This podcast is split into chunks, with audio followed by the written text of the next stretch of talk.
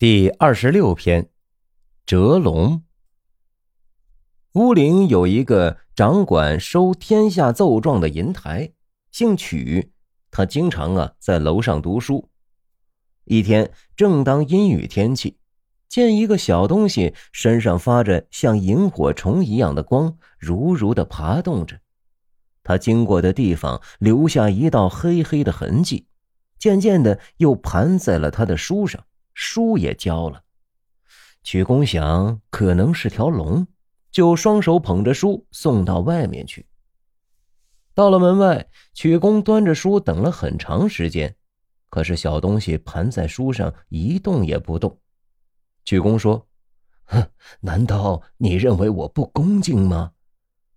于是端着书又回到屋里，仍旧放在书桌上，整了整衣帽，恭恭敬敬的做了个揖。再端起书来送出去，刚刚到屋檐下，就见那小东西昂首伸尾，离开书飞去了，迟迟有声，带着一缕白光。几步远以后，回过头来朝着曲公，就以头如大瓮，身子数十围了。接着又一翻身，霹雳一声，腾云驾雾的飞上天去。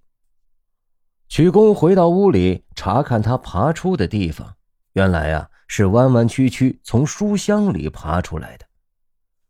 听众朋友们，蛰龙就是蛰伏的龙，或可译作古时冬眠的龙，比喻隐匿的志士。这里呢，其实是暗指文中的曲公是个隐士。曲公原名曲千乔，号戴希，周村黄家渡口庄人，家中啊原来略有田产，后来逐渐败落。父亲是穷书生，只能维持温饱。曲乔迁自幼喜欢读书，但年纪很大了才考中举人。一五七七年，明万历丁丑年，曲迁乔考中进士，被授予沁水县知县。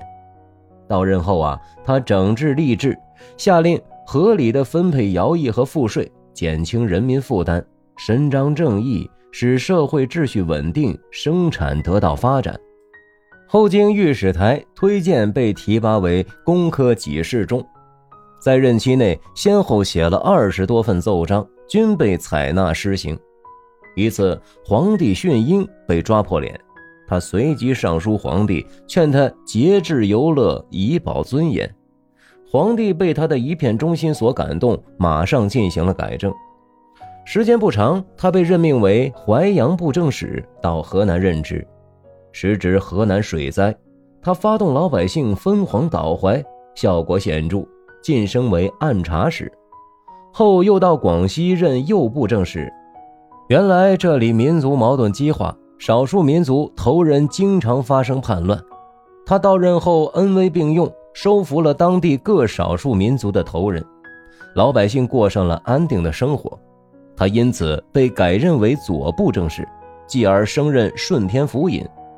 这一地区官僚聚居，关系错综复杂，但他刚直不阿，依法办事，打击了豪强恶霸势力，保持了社会秩序井然有序。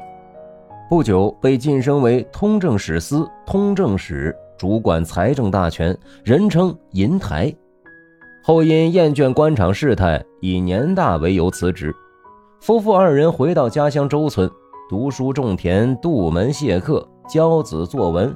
他生前呀，为自己写的墓志铭说：“性虽取，心则直；事亲竭力，事君尽职。”他回乡后，住在王家庄子的住宅里，建有银台楼，高大宏伟。折龙故事的地点呀，就是这里。另外呢，他在黄家渡口庄老家建有栋别墅，解放后才被破坏。他著有《兴玉堂文集》等。